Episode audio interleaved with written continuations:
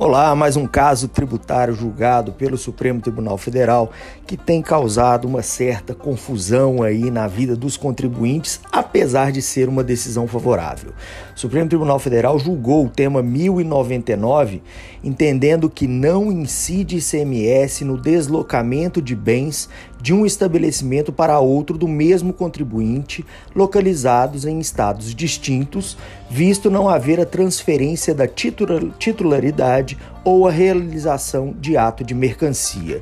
Que confusão é essa? Muito bem, já era pacificado no âmbito da jurisprudência do STJ, no âmbito dos tribunais inferiores, que o mero deslocamento físico de mercadorias entre estabelecimentos do mesmo contribuinte não estava sujeito ao ICMS, uma vez que não existe a circulação jurídica da mercadoria, não existe uma venda né? É um mero, mero deslocamento.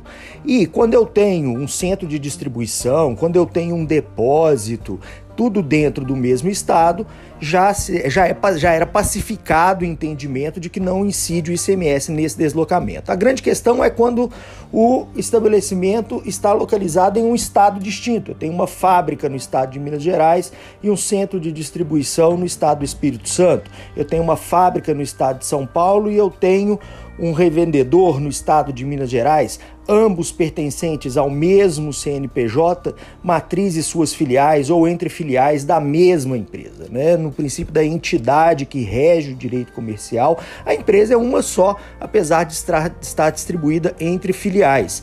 Só que o ICMS, em regra, ele é apurado por estabelecimento. Né? Isso, isso, isso, há uma diferenciação no que toca, inclusive, ao recolhimento dos tributos federais quanto ao ICMS. Muito bem, o Supremo então decidiu que se eu tenho estabelecimentos da mesma empresa, do mesmo contribuinte localizado em estados diferentes, quando eu desloco a mercadoria de um estado para o outro com destino ao mesmo contribuinte, um estabelecimento do mesmo contribuinte no outro estado, não incide o ICMS. Na verdade, o Supremo Tribunal Federal reiterou o entendimento que já estava consolidado na súmula 166 do Superior Tribunal de Justiça e que também já vinha sendo abraçada pela jurisprudência dos tribunais inferiores. A grande dúvida e a grande questão que temos agora surgido é com relação ao crédito de ICMS relacionado àquela mesma mercadoria, seja para sua produção, seja para sua aquisição no estado de origem. Quando eu dou uma saída para o estabelecimento do mesmo contribuinte, eu não carrego crédito, uma vez que não está é, havendo ali um destaque de ICMS, o Supremo Tribunal Federal falou que não, não há necessidade de pagamento desse ICMS interestadual. Então a mercadoria ela chega no estabelecimento do estado de destino sem crédito, mas a dúvida é com relação ao crédito do estado de origem, do estabelecimento no estado de origem. Isso porque existe entendimento da Fazenda Pública de que seria aplicável o inciso 2 do parágrafo 2 do artigo 155 da Constituição, que diz que no caso de isenção, não seria o nosso caso aqui, mas o caso de não incidência, não implicará crédito para compensação com montante devido nas operações seguintes e acarretará a anulação do crédito relativo às operações anteriores.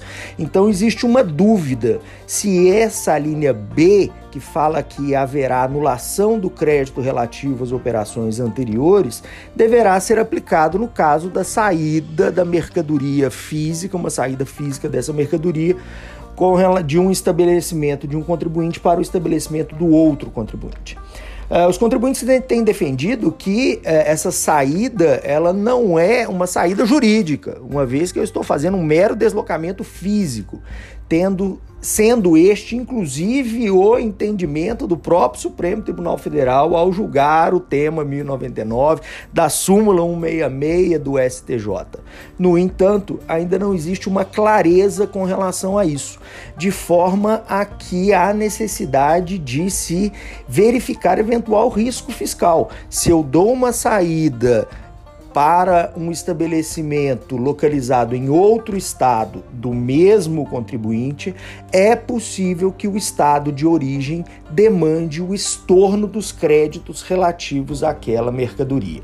A questão pode ser resolvida de duas formas. Existe um embargo de declaração pendente no Supremo Tribunal Federal com relação a essa decisão, de forma que pode eventualmente haver a modulação dos efeitos com relação a esse entendimento, o que aqui eu faço um parênteses, acho bastante difícil, uma vez que o Supremo reiterou o posicionamento que já tinha anteriormente sobre o mesmo tema. Não se está criando um direito novo, está se consolidando algo que já era o entendimento da jurisprudência pretérita.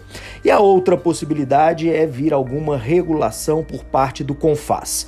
Os estados têm discutido essa questão no âmbito do CONFAS, mas parece que não existe uma solução a curto prazo. Uh, existe ainda um pedido de modulação, como eu disse, e o objetivo dos estados também é pressionar o Congresso Nacional para que, por meio de emenda constitucional e alteração na legislação complementar, passe-se a prever a possibilidade de uma regulação diferente dessa que foi decidida pelo Supremo Tribunal Federal.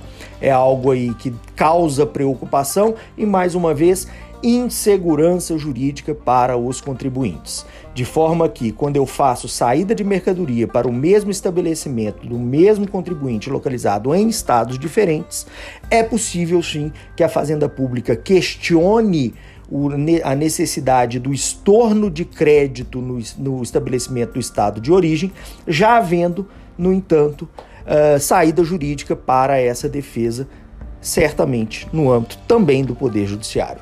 Vamos aguardar para ver o que, que é que o nosso sistema tributário nos apresenta, talvez como maior segurança jurídica no futuro.